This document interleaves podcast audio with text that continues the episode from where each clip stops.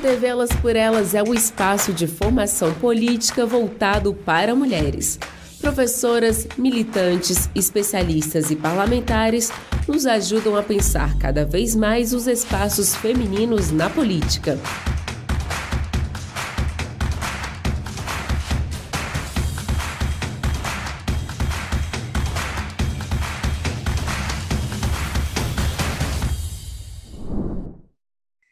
É o que me foi pedido para um bate-papo, né? Uma aula é, foi a questão dos desafios em relação à nossa profissão, que é majoritariamente formada por mulheres. Nós somos 83% entre as professoras. E somos um pouco menos do que isto entre as trabalhadoras em educação, englobando os outros segmentos que fazem parte desta enorme categoria chamada trabalhadores em educação. A maior parte é o magistério, somos nós, professoras. Mas nós temos também as merendeiras, temos as chefes de secretaria ou secretárias, temos porteiros, temos auxiliares, que a gente chama de assistentes administrativos educacionais ou funcionários e funcionárias da educação. É uma categoria tão feminina, né? e ainda com tantas dificuldades de afirmação desse local que é nosso. Primeiro, porque a educação, como diz Paulo Freire, é um importante vetor da transformação social. É através dela que a gente transforma as pessoas, que a gente problematiza, que a gente critica, e essa consciência crítica ela é muito importante para a gente discutir a, a igualdade entre homens e mulheres.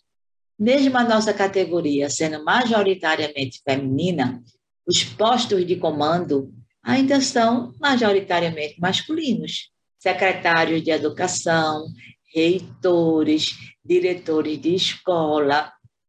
Nossa presença é muito forte na base, é, na sala de aula, na merenda, na secretaria, mas a gente reivindica estar presente nesse espaço com toda a nossa força, porque somos a maioria da categoria e porque isso também traz à tona um grau de dificuldade que nós, mulheres professoras, é, exercemos ou sofremos no nosso local de trabalho e lutamos para superar. Eu vou citar alguns desses aspectos né, da nossa luta. Primeiro, a licença maternidade. Nos concursos públicos, não há essa discriminação, nem salarial e nem, e nem para ingresso. Na rede privada, ainda há quem não queira mulher trabalhadora por conta da licença maternidade. O próprio atual desgoverno, né, dez presidentes já disse isso, mulher tem que ganhar menos porque ela tira licença, licença maternidade. Essa licença já foi de dois meses, depois passou para três, hoje é de seis. Países mais avançados consideram a licença maternidade um espaço importantíssimo para o exercício da maternagem, mas também de divisão das tarefas com os pais. Pais também hoje têm licença paternidade, menor do que a nossa né? Mas ter essa licença maternidade nos coloca em um lugar de direito. Não, nós não estamos abandonando nossa sala de aula. Nós estamos nos licenciando temporariamente para cuidar da cria, né? Nos primeiros meses, sobretudo para aquelas mulheres que optam por amamentar. O aleitamento hoje é tido como um direito da mulher e da criança, porque ele traz também muitos benefícios para a saúde e para os vínculos afetivos que se criam a partir daí. Então, é uma luta nossa, a licença maternidade. Mas nós também, mulheres, professoras e trabalhadoras em educação, encontramos a dupla jornada de trabalho, a tripla jornada, às vezes, como um fator na nossa realidade. Por quê? Os salários de professoras são muito baixos ainda mesmo com o advento do piso salarial profissional. Então, as professoras, elas têm dois vínculos. Nós podemos ter dois vínculos públicos, inclusive. Somos uma das poucas categorias que pode ter dois vínculos públicos. E para complementação de renda, muitas vezes a gente é professora da rede estadual e da rede municipal, ou de duas redes municipais, ou de uma rede pública e de uma rede privada. Isso traz o acúmulo de jornada profissional que se junta à realidade de vida de várias mulheres, que é a jornada doméstica de trabalho, dos filhos, da casa, das tarefas cotidianas. E para nós, professoras, essa jornada não se esgota na escola. Nós temos e devemos ter uma parcela da carga horária destinada para o que a gente chama atividades pedagógicas, que é a preparação de aulas, a correção de provas, uma pesquisa, uma troca de experiências com outros colegas no ambiente escolar. Mas isso às vezes não ocorre. Então, aquela cena antiga de levar trabalho para corrigir em casa, ela ainda é realidade. Uma pesquisa, um aperfeiçoamento, um curso de aprofundamento ainda é feito em casa. Então, as mulheres educadoras, trabalhadoras em educação, ainda precisam avançar muito. A nossa luta não para. Para que a escola seja um ambiente saudável, para que a escola seja um ambiente de respeito aos direitos, para que a escola seja um ambiente de afirmação e de construção da igualdade entre homens e mulheres. Então, a tarefa de uma professora que quer ser uma educadora, quanto a maioria de nós se afirma dessa natureza, com essa perspectiva, é uma tarefa muito importante para nós mulheres. É uma tarefa que pode elevar a nossa luta a uma, a uma condição de estruturar a sociedade. A luta por direito de nós mulheres, que o feminismo traz e que esse projeto Elas por Elas revela de uma forma tão pedagógica, né? de uma forma tão estratégica, precisa passar, inegavelmente, pela transformação da sociedade. Então, uma mulher professora que tem na sua formação também essa característica né, de lutar por seus direitos de mulher e de colocar a educação em movimento para que a gente tenha direitos assegurados, é uma mulher que precisa de, de respeito também no seu ambiente de trabalho. A gente não pode conviver em um ambiente de trabalho tóxico, em um ambiente de trabalho de violência que ainda existe, em um ambiente de trabalho de machismo. Então, como os homens são os comandantes, né, teoricamente, né, são os ministros da educação, são os secretários da educação, são os diretores da educação, a gente tem que começar a contestar isso também. Esse é um espaço que nós queremos. Os conselhos de educação também são, não são paritários, né? não, não, não segue essa regra que a gente já pratica no PT. Então, a, a tarefa de uma mulher professora, de uma mulher educadora, ela ainda sofre tudo o que as outras mulheres sofrem em seus ambientes de trabalho. Nós temos um diferencial que eu espero que a gente exercite melhore, aperfeiçoe e de forma organizada, de forma estratégica, lute por ele, que é usar a escola, fazer da escola não um aparelho reprodutor, não um aparelho que mantém esse status quo de uma sociedade machista, de uma sociedade homofóbica, de uma sociedade racista, não. Que tudo isso nos atinge duplamente quando somos mulheres mas que a escola também, através dessa ação, considerando e conhecendo a rotina de uma professora, considerando e conhecendo a rotina de vida de uma educadora, a escola possa ser esse local de transformações. A pandemia do coronavírus nos mostrou isso de uma maneira muito relevante e muito cruel. Porque nós ficamos em casa dando aulas remotas foi importante. Por mais, às vezes, até espontâneo que isso tenha sido, foi importante porque nós mantivemos o vínculo com os nossos estudantes. Para muitos estudantes da escola pública, a escola é o único equipamento cultural. Mantivemos o vínculo, mas o adoecimento mental que atingiu as professoras foi imenso. Primeiro, porque era um equipamento que nós não estávamos acostumadas a lidar com tanta frequência. Lidamos com isto, ou lidávamos com isto de forma mais esporádica, né? Passou a ser um equipamento cotidiano. E se somando a isto, a atenção que tivemos também que dar a nossos filhos, que estavam em aula remota também nas suas escolas, as tarefas domésticas que com a nossa presença em casa recaem sempre em cima da gente. Quando a gente está fora de casa, alguém vai na feira, alguém faz um café, alguém varre uma casa, mas quando a gente está em casa, esse alguém desaparece e termina recaindo sobre a mulher, mesmo que ela trabalhe fora, né? Como a gente costuma dizer.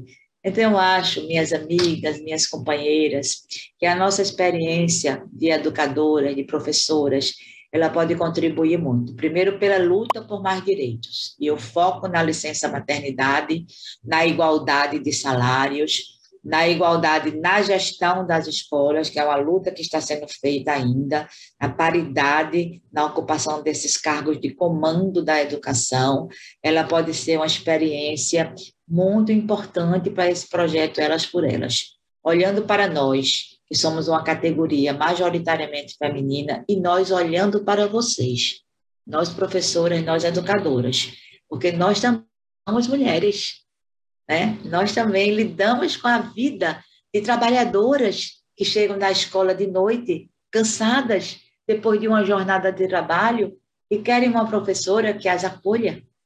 As adolescentes, com todas as suas dúvidas, com todo aquele momento de, de abolição, a juventude, as meninas jovens e as crianças. As crianças que não devem nos enxergar como uma segunda mãe. Nós não somos mãe nem tia. Somos trabalhadoras, professoras, mas que temos que transmitir afeto, temos que transmitir paixão, temos que dar acolhimento.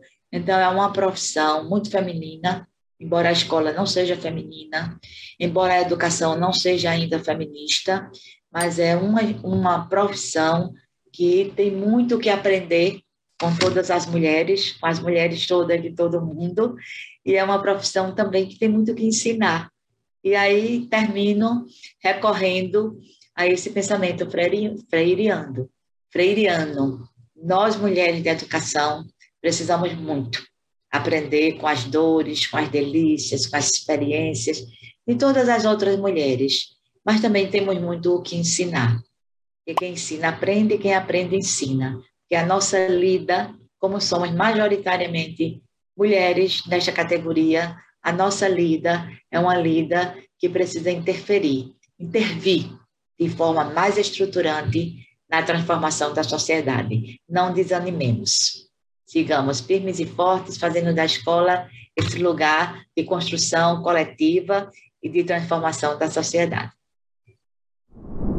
É, bom dia, é um prazer estar aqui. Meu nome é Lívia Fraga Vieira, sou professora da Faculdade de Educação da UFMG e hoje nós vamos falar sobre é, a educação, atendimento em creches e pré-escolas no Brasil, quais são essas características e as bases legais desse atendimento no Brasil hoje. É, antes disso, é importante a gente é, levar em conta que hoje né, a socialização da criança pequena, dos bebês e das crianças pequenas, assume formas novas, principalmente com o uso socialmente generalizado de instituições coletivas de cuidado e educação exteriores à família. Esta educação, então, ela passa nos últimas últimas décadas, ela passa do domínio exclusivo e privado da família para o domínio público, é, compatíveis com uma atenção maior ou menor dada, né, pelos governos é, ao papel das famílias e às instituições de cuidado e educação. Por que, que a creche não é universal? É, e por que, que ela é um direito, né, à educação e à proteção das crianças. Então, é importante a gente iniciar mostrando que existe uma correlação entre a renda das famílias e a oferta de vagas no Brasil hoje. Segundo dados da Pesquisa Nacional de Amostra de Domicílios Contínua, PNAD, divulgados recentemente, nos últimos dois anos, pelo IBGE. Então, entre as crianças de 0 a 3 anos que pertencem aos 20% com renda domiciliar per capita mais baixa no país, aquele é, quintil mais baixo da, de renda da população, 30, quase 34% das crianças estão fora da escola porque não existe vaga ou porque não tem creche perto da casa das pessoas. Se considerarmos, então, o grupo 20% é, com renda mais alta no Brasil, esse problema não atinge nem 7% das crianças. Então, aí já mora uma enorme desigualdade de acesso pela renda na educação, na creche no Brasil. Então, se a gente tinha uma ideia de que creche é coisa de pobre, não é verdade hoje no Brasil. As famílias mais pobres têm as maiores dificuldades de acesso à creche.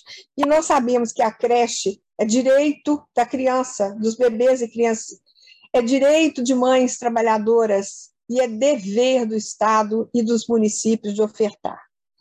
Hoje, então, nós temos uma taxa de é, atendimento de crianças de 0 a 3 anos no Brasil que não chega a 36%. Então, apenas 36% das crianças de 0 a 3 anos têm acesso às creches.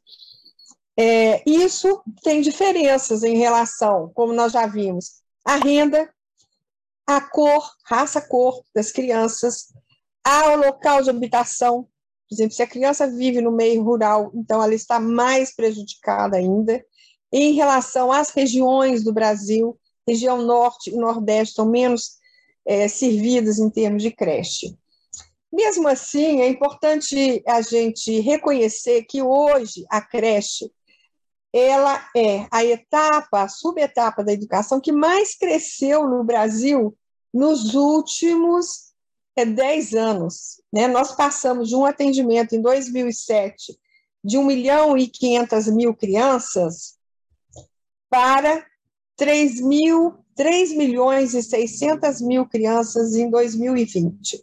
Foi o maior aumento é, que nós tivemos em toda a educação básica. Isso revela o quê? Revela uma demanda reprimida, uma demanda muito grande por esse atendimento, e, por outro, revela também um esforço né, dos municípios de fazer esse atendimento dentro daquele padrão né, da creche como uma instituição de atendimento coletiva que articula cuidado e educação com profissionais qualificados e em espaços físicos com boas condições de atendimento das crianças. Então, a, a educação infantil ela cresceu significativamente nos últimos anos, é, mas, no entanto, a gente já viu que não atendeu. Quer dizer, o Plano Nacional de Educação tem a meta até 2024 de atender, no mínimo, 50% das crianças de 0 a 3 anos. Nós atendemos até agora 36%, e com muitas desigualdades. É, é importante também mostrar, informar para vocês que, segundo os dados do IBGE, da PNAD de 2018, nós não temos ainda os dados do censo populacional, que deveria ter sido feito em 2020, é, nós estimamos uma população de 15 milhões e 522 mil crianças na faixa de 0 a 5 anos de idade. 10 milhões e 100 na faixa de 0 a 3 anos e 5 milhões e 350 mil de 4 e 5 anos. É importante citar aqui um estudo para a gente verificar a demanda de creche é, no Brasil hoje. Um estudo que foi feito em 2015, também pelo IBGE, um estudo suplementar que se chamou Aspectos dos Cuidados das Crianças com menos de quatro anos de idade, identificou a presença dessas crianças em 14% dos domicílios no país, o que é muito significativo. Esses resultados mostraram que 84%, mais ou menos, 8 milhões e 700 mil dessas crianças permaneciam de segunda a sexta-feira no mesmo local, com a mesma pessoa, e que quanto mais nova a criança, tanto maior era o percentual de permanência no mesmo lugar com a mesma pessoa ao longo da vida. É, esse estudo mostrou que 91,8% das crianças com menos de um ano ficavam nessa situação. Se quando elas já chegavam perto dos três anos, esse percentual chegava a praticamente 61%, o que é muito alto. É, essa é, situação, a pesquisa mostrou ainda a concentração de crianças menores de 4 anos em domicílios com rendimento per capita variando de nenhum rendimento a menos de um salário mínimo.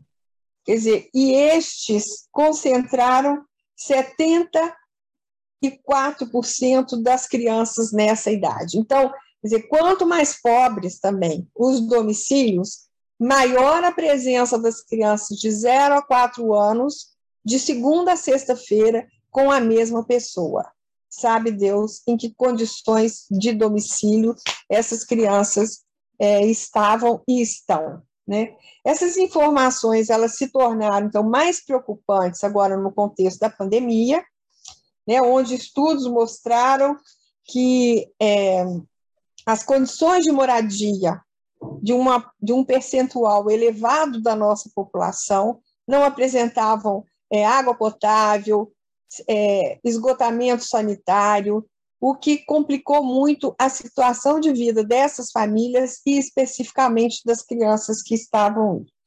A isso se soma, né, essas situações de moradia e saneamento básico nos colocam e nos colocaram em alerta para a gravidade das condições de vida das crianças pequenas e dos bebês confinados, então em domicílios com baixos rendimentos no quadro atual da, pandemia. Da pandemia.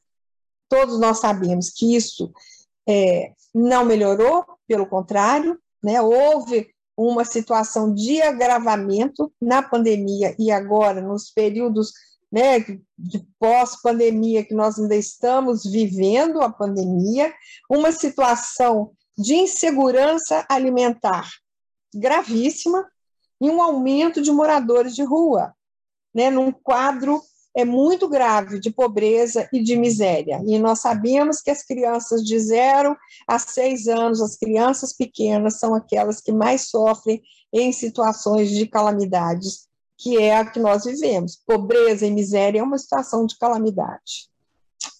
É importante também a gente considerar que antes da pandemia, o número de crianças de 0 a 6 anos em famílias pobres já era alto, eram 5 milhões e 500 mil crianças, são 20 por, 29% da população nesta idade de 0 a 6 anos.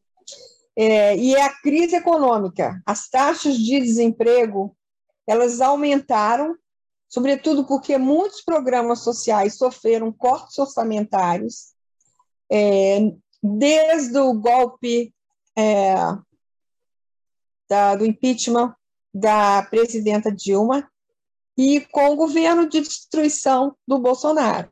Destruiu, não colocou nada no lugar das políticas, por exemplo, como é o Bolsa Família, que se transformou e agora, né, numa situação de calamidade aí para ele, provavelmente vai perder as eleições, então, aprovou é, um, aumento aí de percentuais de, do chamado Auxílio Brasil até dezembro, mas sem nenhum planejamento que se configure numa política pública com possibilidade de avaliação e de permanência. Destruiu o cadastro único da Bolsa Família. Então, as diversas é, desigualdades que existem na nossa sociedade brasileira, entre as diversas, é uma das mais evidentes se refere às relações de gênero, né? menos relacionadas à questão econômica e mais do ponto de vista cultural e social também, né, constituindo a partir daí representações sociais sobre a participação da mulher dentro, dentro de variados espaços, seja na família, na escola, é, na sociedade, nos movimentos sociais.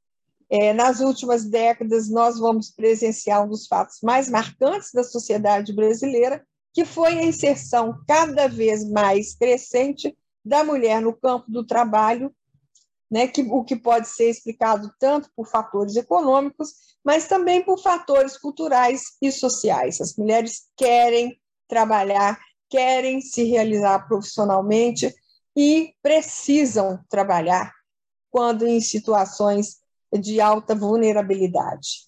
É, é importante mostrar, então, as, as desigualdades no mercado de trabalho. Então, as mulheres, elas são as que dedicam mais tempo nas tarefas de cuidado com pessoas em casa e nos afazeres domésticos, incluindo o cuidado de crianças pequenas, o que inviabiliza né, assumir outros trabalhos e aumentar a sua renda e ter possibilidade de maior independência, às vezes em alguma situação para sair de situações de violência doméstica.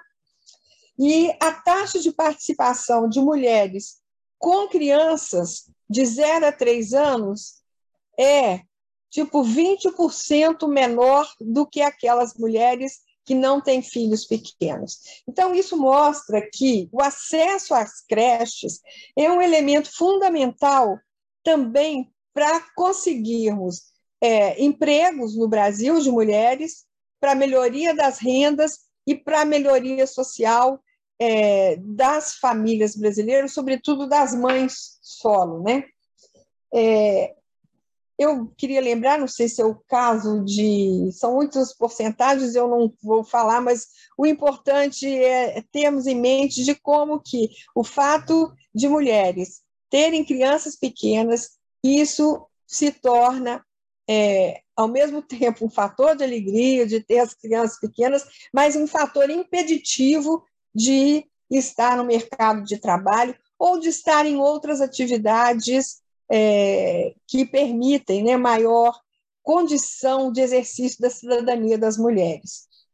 É, recentemente, um programa veiculado pela TV Globo, Globo Repórter, né, ela, ele desnudou uma situação de mães solo né, que enfrentam obstáculos cotidianos para trabalhar e sustentar os seus filhos pequenos. Então, cenas de mulheres, por exemplo, colocando seus filhos no, num, em, em, situações, é, inclusive insalubres, né, em salão de beleza, coloca o menino num cercadinho, não tem com quem ficar e a criança fica ali o dia inteiro. Não é bom para a mãe, não é bom para as pessoas e é terrível para as crianças. Né? É, nós precisamos mudar isso, precisamos enfrentar esse, esses obstáculos garantir o acesso às creches públicas e combater propostas que não vão resolver esse problema, que são os vouchers, é, que vem sendo veiculados, sobretudo pelo ministro aí da Economia, né? vamos resolver problemas é, dando vouchers para as famílias escolherem onde bem entendem onde deixar os seus filhos. Ora, isso não é uma proposta de política pública para enfrentar esse problema, mesmo porque nós, nós é, é uma perspectiva de privatização do problema, né, num, numa perspectiva neoliberal desresponsabilizando as esferas públicas com o acesso e com a qualidade. É, nós sabemos como que as mulheres, para trabalhar, às vezes deixam seus filhos com, com as vizinhas, com vizinhos, né, que as casas não têm condição de atendimento dessas crianças. Isso são situações indignas para responder o direito à educação que a criança tem desde bebê, desde que nasce, e coloca em segurança também a própria mãe. Quer dizer, você não sabe em que condições essas crianças estão sendo cuidadas, porque esses espaços são espaços privados, domésticos, familiares que não permitem controle social. E, sobretudo com bebês, isso é fundamental. Então, é, isso não é proposta de política pública. As políticas públicas, nós É, se vocês perguntam, nesse é, estudo lá da PNAD, que avaliou o atendimento das crianças menores de quatro anos, quando perguntavam para as pessoas como que elas gostariam de resolver o seu problema, mais de 70% das que estavam em condição, com, com bebês e crianças pequenas em casa, responderam que preferiam que seus filhos estivessem em creches públicas, em espaços públicos. É, isso é muito importante porque mostra, demonstra também uma consciência da população que necessita desse serviço, de como que o espaço coletivo público de atendimento ele permite uma visibilidade, um controle social do que se faz com as crianças. Ah, um outro motivo também é que nós verificamos que muitas vezes meninas um pouco maiores são impedidas de estudar, de ir para as escolas, ferindo um outro direito também, porque costumam ficar em casa cuidando dos seus irmãos menores. Então, a falta de creches para atendimento de crianças de 0 a 3 anos, com qualidade, com acesso, com responsabilidade dos poderes públicos, é uma política social, é uma política pública da mais alta relevância numa sociedade que quer ser democrática, que busca né, ideais igualitários e dirimir e lutar contra desigualdades sociais e desigualdades de todas as características e permitir maior bem-estar de vida para mulheres, para crianças pequenas, para a sociedade em geral.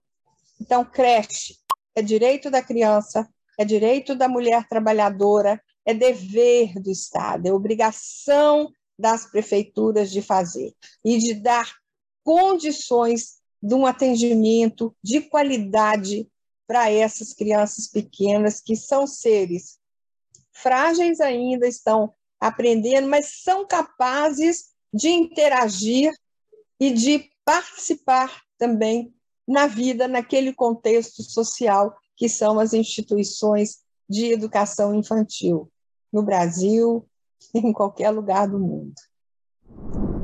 Eu sou Macaé Evaristo, sou de Belo Horizonte, sou professora, sou assistente social, atuo há muitos anos na luta pelo direito à educação e também, né, atualmente, sou vereadora em Belo Horizonte pelo Partido dos Trabalhadores e das Trabalhadoras. É, atuei muito na gestão educacional, fui secretária de Educação em Belo Horizonte, fui gestora da Secretaria Nacional de Educação Continuada, Alfabetização, Diversidade e Inclusão do Ministério da Educação, fui secretária de Estado de Educação em Minas Gerais e estudo, milito nessa interface entre educação, movimentos sociais, pluralidade cultural, com foco especial no debate é, das relações raciais no país. Hoje nós vamos conversar sobre raça, gênero, educação e teremos aí algumas é, questões para trazer para vocês que eu penso bastante relevantes, né?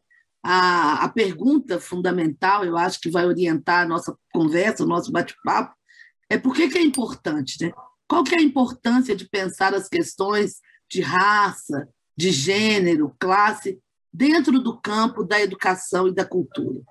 Eu queria começar propondo a vocês uma aproximação com as ideias de uma escritora nigeriana bastante conhecida, né, que é a Chimamanda Adichie.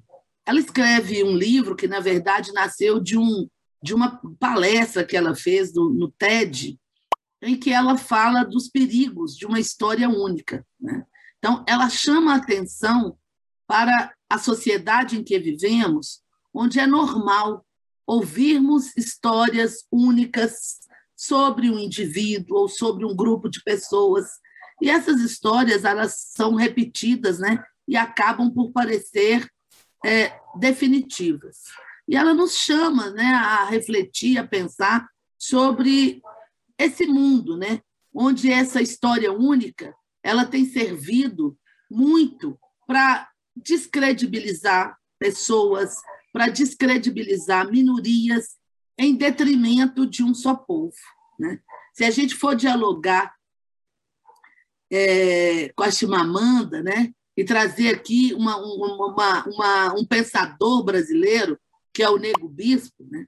o Nego Bispo ele vai dizer do processo de colonização é, da sociedade brasileira e vai dizer, por exemplo, é, da força da Igreja Católica né, de construir os povos originários, as populações indígenas do nosso país e também os africanos que foram escravizados no Brasil, né, como essas, esses povos, esses sujeitos, né, é, que deveriam ser é, oprimidos. Né? Então, se constrói toda uma narrativa em que você desumaniza essas populações e, com isso, você legitima, né? você legitima a opressão e legitima a exploração desses corpos. Durante muitos anos, nós ouvimos histórias sobre o continente africano, né? sempre falando das guerras, das catástrofes, das doenças, da fome. Isso, muitas vezes, era repetido como se fosse a única verdade sobre a África. E é muito importante a gente olhar para os fatos, olhar para a história. Gente, pensar preconceito, discriminação e racismo né, no contexto escolar é muito importante, como a gente estava dizendo, para superar né, essa ideia de história única e também para desconstruir uma série de ideias que estão na nossa cabeça e a gente nem sabe muito bem como que elas foram construídas, né? Então, eu queria fazer uma aproximação dessas três palavras que muitas vezes a gente trata como se fosse a mesma coisa.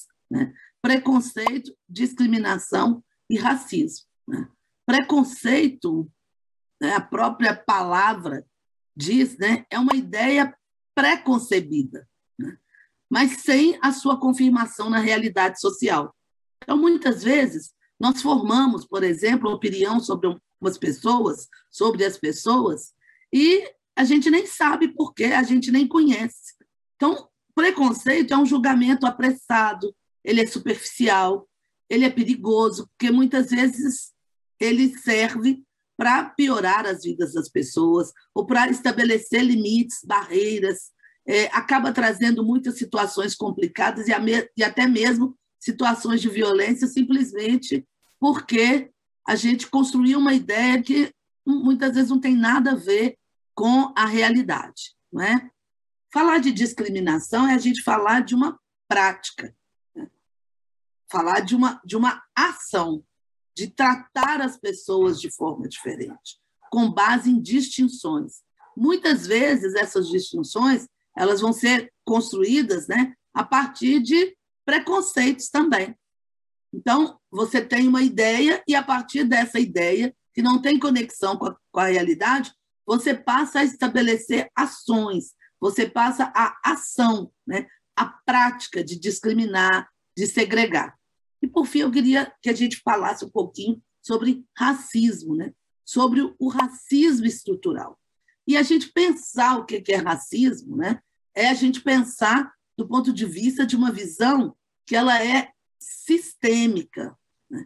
E para falar de racismo estrutural, eu queria convidar vocês a pensarem né, na realidade de cada um aqui que está assistindo essa aula, que está acompanhando essa nossa conversa.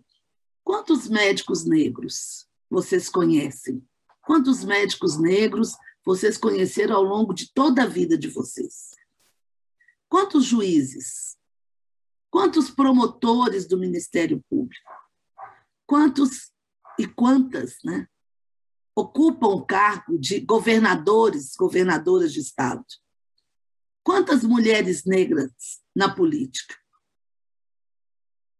Quando a gente pensa sobre as pessoas negras, né, em, nesses lugares, nos lugares de decisão, nos lugares de comando, e a gente escrutina né, ao nosso redor, escrutina os espaços onde nós conhecemos, o que a gente percebe é uma ausência gigantesca. Né? E aí a gente começa a se aproximar né, dessa ideia do que é o racismo estrutural. O racismo ele é estrutural e estruturante, porque ao mesmo tempo em que ele é a estrutura, né, ele cria mecanismos para sua perpetuação. Mecanismos estatais, mecanismos ideológicos, mecanismos jurídicos e mecanismos econômicos. Né? Vamos só lembrar da como que muitas práticas culturais da população negra, ao longo da história, elas foram criminalizadas. A capoeira foi criminalizada, o samba foi criminalizado. Na atualidade, tem inúmeras iniciativas em câmaras de vereadores e vereadoras de criminalização do grafite, de criminalização do funk. Né? Então, o racismo ele é estruturante porque ele estrutura a nossa forma de ver o mundo. Ele estrutura os nossos desejos. Né? Ele estrutura o que a gente entende como belo. Tudo que se aproxima do branco é bonito, é perfeito, é digno de ter o nosso amor. E o que vai se aproximando do negro é feio, é abominável, é ruim. Então, só para a gente lembrar, né? os anjos. A minha mãe conta que quando na infância dela, o maior sonho, né? a família era católica, cristã, o maior sonho dela era vestir de anjo. Né? Chega essa época, agora, final de abril e mês de maio, que é o mês dedicado à Nossa Senhora, é, as crianças vestiam de anjo para coroar Nossa Senhora.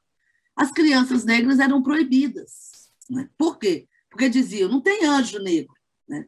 o anjo é branco. Mas quando se falava da figura do demônio, né? o demônio era preto. Né? A ideia de que os cabelos crespos são ruins. É incrível, ainda hoje aí pela internet a gente encontra gente que diz isso, né? O cabelo crespo é ruim. Eu falo, mas por que, que o meu cabelo é ruim? Né? Ele fez mal a ele fez mal a quem?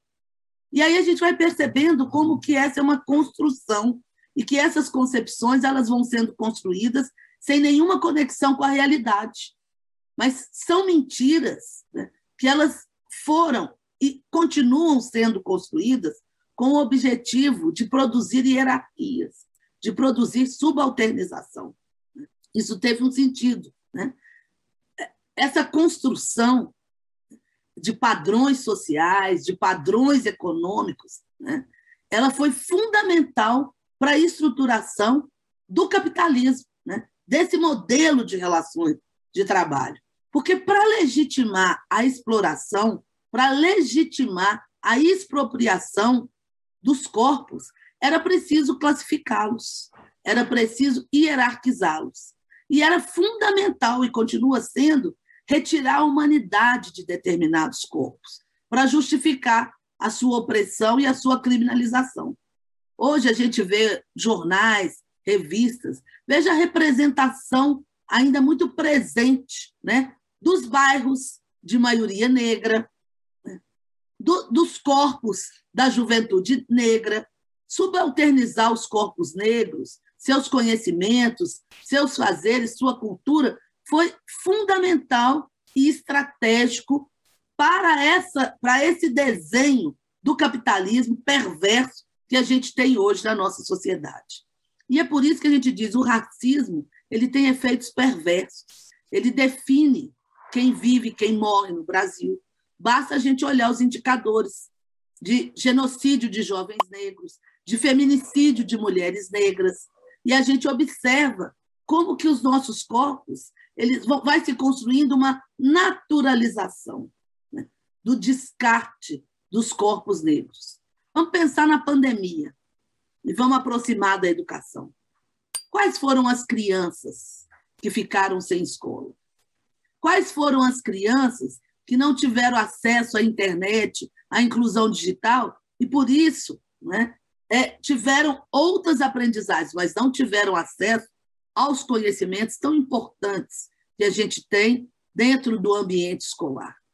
O racismo ele aniquila vidas, né? aniquila projetos de futuro para milhares de jovens e crianças negras no nosso país. Né? E isso significa também perder oportunidades de criatividade, de novas formas de ver o país. Né? É isso que tem acontecido é, com o alto índice né, de assassinado, de morte, de mortes absurdas, inexplicáveis de jovens negros no nosso país, que a gente está perdendo uma potência enorme né, é, de criação, de cultura, de arte, de ciência, essa perda sistemática de vidas, né, que também impacta na, na população economicamente ativa no país. Então, pensar o racismo estrutural, né, pensar o racismo como estruturante das relações que nós estabelecemos e pensar os mecanismos que ele cria, né? E aí, ao criar mecanismo, ele age através das instituições, a gente pensa também no racismo institucional, né? E pensa na escola. Né? Como que as instituições, como as, como as escolas, né? como as universidades, como as igrejas, como o exército, como que é, muitas organizações sociais elas vão sendo utilizadas né, na reprodução e na naturalização do racismo. E aí vamos é, chegar, quando a gente examina, por exemplo, os livros didáticos. Né? Até 2003, nós não tínhamos, na legislação educa educacional brasileira, uma lei que obrigasse o ensino e história de cultura dos africanos e dos afro-brasileiros nos currículos escolares. Veja, nós chegamos no século XXI sem que nas escolas os estudantes das escolas brasileiras tivessem acesso à história e à cultura da maioria da população brasileira, porque nós somos a maioria da população brasileira. Então, era recorrente em escolas livros com, a, com sem personagens negros, né? com nenhum estudo sobre a África, literatura africana, arte africana, economia africana, a produção cultural e científica dos povos africanos, né? quando eles eram representados, africanos e afro-brasileiros, eram sempre em situação né, de submissão, né? ou como caricatura, né? ou numa perspectiva de objetificação e de monstrualização desses corpos, o que acabava concorrendo para a interrupção de inúmeras trajetórias escolares.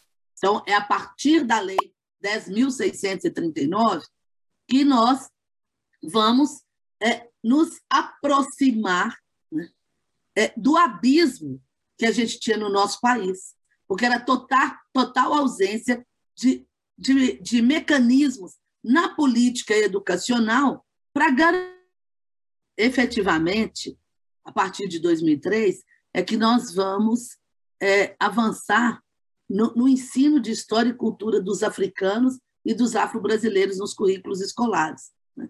Mas é uma agenda ainda a ser construída, porque foi bruscamente interrompida é, pelo golpe, né, pelo golpe da presidenta Dilma, porque é, nós ainda temos né, a aprovação da lei em 2003 é, acabou também por mostrar um enorme vazio, inúmeras iniciativas no campo das políticas públicas que ainda precisavam ser implementadas para efetivamente garantir equidade entre estudantes pretos, pardos, brancos e negros nas escolas públicas brasileiras.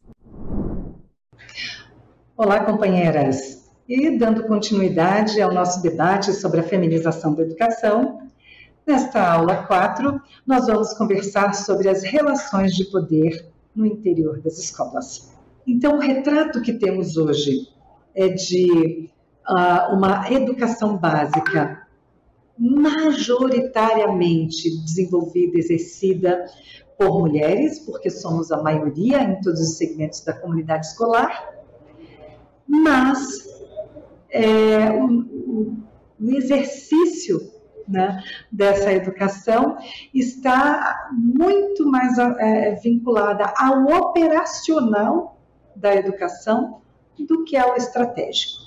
Então, quando vemos é, que, por exemplo, é, mais de 50%, né, 60, 60 e pouco por cento das unidades de educação básica públicas hoje no país são escolas é, de educação infantil e anos iniciais.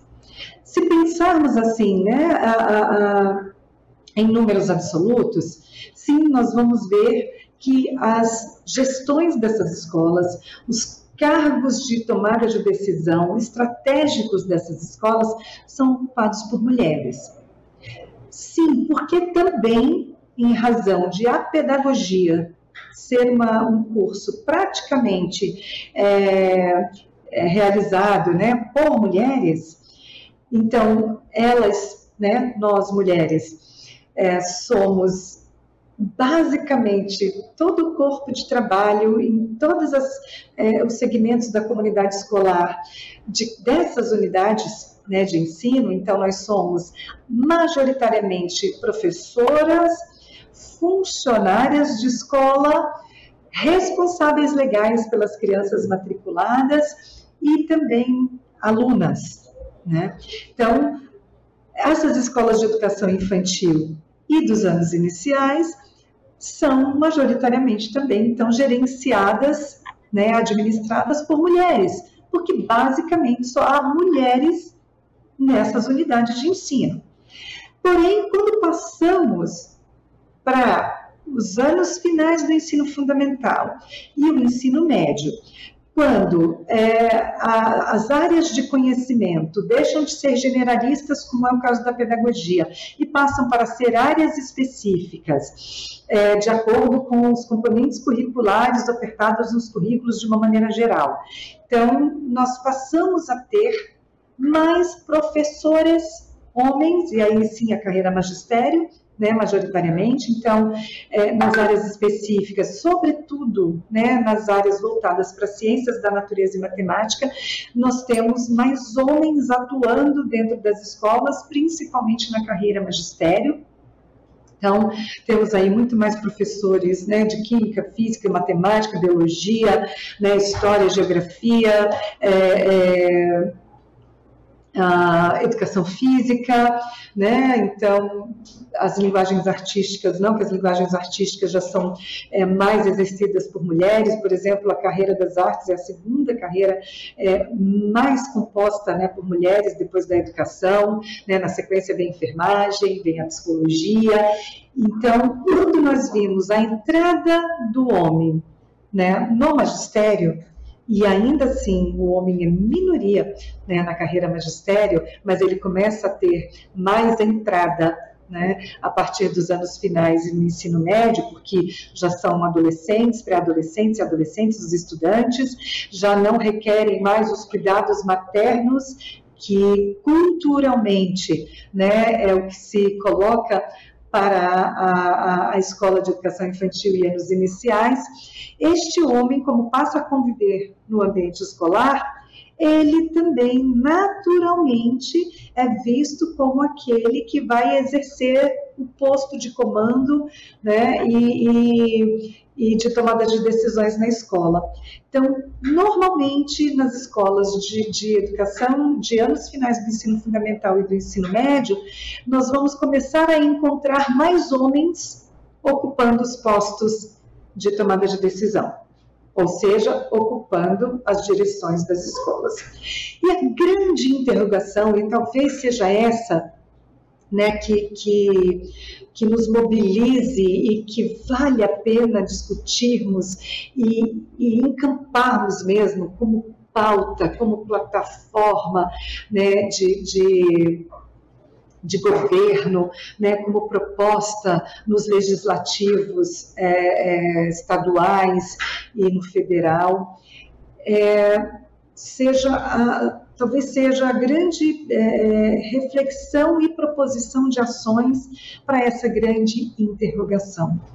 Se nós, mulheres, somos a maioria em todos os segmentos da comunidade escolar da educação básica. Por que também não somos maioria nos espaços de poder e de tomada de decisão? E eu estou falando aqui, nesse primeiro momento da escola, é, eu tenho uma pesquisa, eu, eu pesquisei as eleições diretas né, da gestão democrática aqui do Distrito Federal de 2016 e de 2019 e nós vimos que mesmo em 2016 nós tínhamos, por exemplo, é, nos países, em três países da América Latina, mulheres ocupando os postos mais estratégicos né, é, dos seus países. Nós tínhamos a Dilma Rousseff, que sofreu um golpe misógino e de classe em 2016. Mas a Dilma, no segundo mandato de presidenta aqui no Brasil, nós tínhamos a Cristina Kirchner, né, na presidência da Argentina, e nós tínhamos a Michelle Bachelet é, é, no Chile. E ainda assim, isso não foi o suficiente, nem foi motivador, né? E vejam que a Dilma Rousseff trouxe, né, no bojo do seu programa de governo, políticas de valorização e de protagonismo da mulher. Isso não foi o suficiente, por exemplo, para inspirar as mulheres para a assunção né, de cargos de poder. Então, naquele mesmo período, né, se nós olharmos o mapa das secretarias estaduais de educação, nem vou dizer as municipais, nós vamos ver que a maioria do, do, do nível, é, é, do primeiro escalão é, das secretarias de educação eram assumidas, né, os postos assumidos por homens. Nós tínhamos secretários de educação e todo o seu staff também composto por homens, e aí nós vi, né, vamos do nível central, né, para até chegar às, às, regionais de ensino, que é o nível intermediário, a maioria das administrações, coordenações, é, em alguns lugares ainda chamam delegacias né, de regionais de ensino, também ocupadas por homens. E nas escolas, a partir do momento em que deixamos é, a, a, os anos iniciais, vamos encontrar os homens cada vez mais assumindo os espaços de poder. Então, a pergunta é: se somos a maioria, por que não nos colocamos para a ocupação dos espaços de poder quando os homens estão presentes?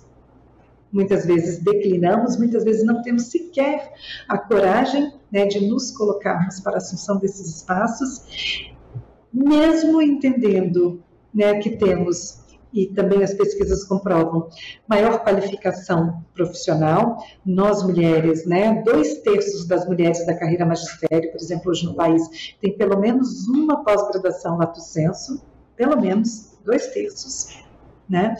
É, temos as experiências né, de, de, formativas é, da nossa graduação, a vivência da escola, a, a flexibilidade né, para o diálogo comprovadamente muito maior do que a flexibilidade masculina para o diálogo. Então, temos experiência, competência técnica, qualificação profissional, é, qualificação acadêmica, e ainda assim, onde o homem está, ele está ocupando o espaço de poder ou a mulher não se coloca. Então, essa é a verdadeira interrogação. Se somos né, nós que estamos a constituir esses tetos de vidro também, ou ajudando a fortalecer esses tetos de vidro que até nos permitem enxergar e entender que somos capazes de ocupar os espaços de poder, e é, ainda assim não fazemos quando o homem está presente no espaço do trabalho. Então, nós temos uma educação que é feminizada, ou seja, é uma educação majoritariamente composta por mulheres, mas que ainda traz né, o ranço do Congresso Internacional de 1889, né, que determinou que éramos tão competentes quanto os homens para ensinar, mas porque naturalmente já nascemos né, para parir, e para cuidar da prole, e não porque temos competência técnico-científica, podemos desenvolver né, a educação né, ou a própria pedagogia como uma ciência da educação que vai prospectar cenários e que vai desenvolver as lideranças do futuro dentro de uma concepção de sociedade que nós acreditamos que seja mais justa. Então, essa é a grande interrogação que temos a fazer, e aí, fechando, é, é, fazendo voltando uma conexão com a fala da professora é, Lívia, né? pensando nas creches como um direito da criança, porque a educação é um direito subjetivo público, né, e a criança é um sujeito de direitos, mas pensando também como um direito da mulher, como uma ferramenta de emancipação e de autonomia da mulher, para que consiga é, cada vez mais se perceber né, como uma gestora, administradora, chefe, é, competente e que certamente ah, teria tão ou mais condições de lançar a educação ao espaço verdadeiramente transformador que ela tem que ter, um espaço verdadeiramente emancipador. Então, é óbvio que é, isso tudo só vai acontecer quando nós tivermos, por exemplo, professoras feministas que entendam que a educação é emancipadora, inclusive para a cultura heteronormativa, sexista, secularmente imposta. Nós vamos é, ter uma maior valorização das creches, por exemplo, dos centros de educação infantil e dos centros de primeira infância, quando, por exemplo, é, é, mulheres assumirem o espaço de poder, porque nós mulheres entendemos o que, que as políticas públicas educacionais podem promover, tanto na formação das futuras gerações, quanto emancipar a mulher do agora, né, para que tenha liberdade, tranquilidade autonomia para buscarem né, os seus espaços no mundo do trabalho, no mundo acadêmico, no mundo científico, técnico-científico. Então, é, nós mulheres que somos a grande força da educação, também precisamos entender que uma educação emancipadora passa necessariamente pelas nossas mãos. Então, como pensar e promover ações afirmativas que encorajem a nós mulheres né, a assumirmos espaços é, estratégicos de tomada de decisão especialmente na educação, para promover essa educação libertadora. Então, vale pensar que a, desvalorização da educação e do magistério, por exemplo, né, a carreira magistério é hoje a carreira de nível superior que é, tem os menores salários, né, se comparado com outras carreiras tradicionais, como a medicina, né, a advocacia, a engenharia, né? Então, a carreira magistério é a carreira que tem os menores salários. E nós vamos olhar lá no fundo, nesse contexto histórico que eu resumidamente trouxe aqui para vocês, que isso está diretamente relacionado à visão sexista, machista né, da nossa sociedade. Se a mulher já nasceu para cuidar das crianças, por que, que ela tem que estudar? Por que, que ela tem que ganhar bem? Né? Esse é o que vai imaginar coletivo está fazendo aquilo que a natureza lhe concebeu para fazer. E é com isso, com essa cultura, que precisamos romper. E isso é um trabalho complexo, porque está no imaginário coletivo, mas quem faz parte desse imaginário coletivo? Quem faz parte desse coletivo? Nós, e nós mulheres também, que muitas vezes é, pela nossa formação, né, pelo machismo pedagógico, naturalizamos o espaço de poder como um espaço do homem. Então, eu encerro aqui, é, espero que a gente consiga conversar muito mais sobre esse tema que me é tão caro e eu me coloco à disposição é, para fazermos esse debate. Muito obrigada. Todas as aulas estão disponíveis na playlist TV Elas por Elas Formação, no canal da TV PT no YouTube ou em formato de podcast no Spotify.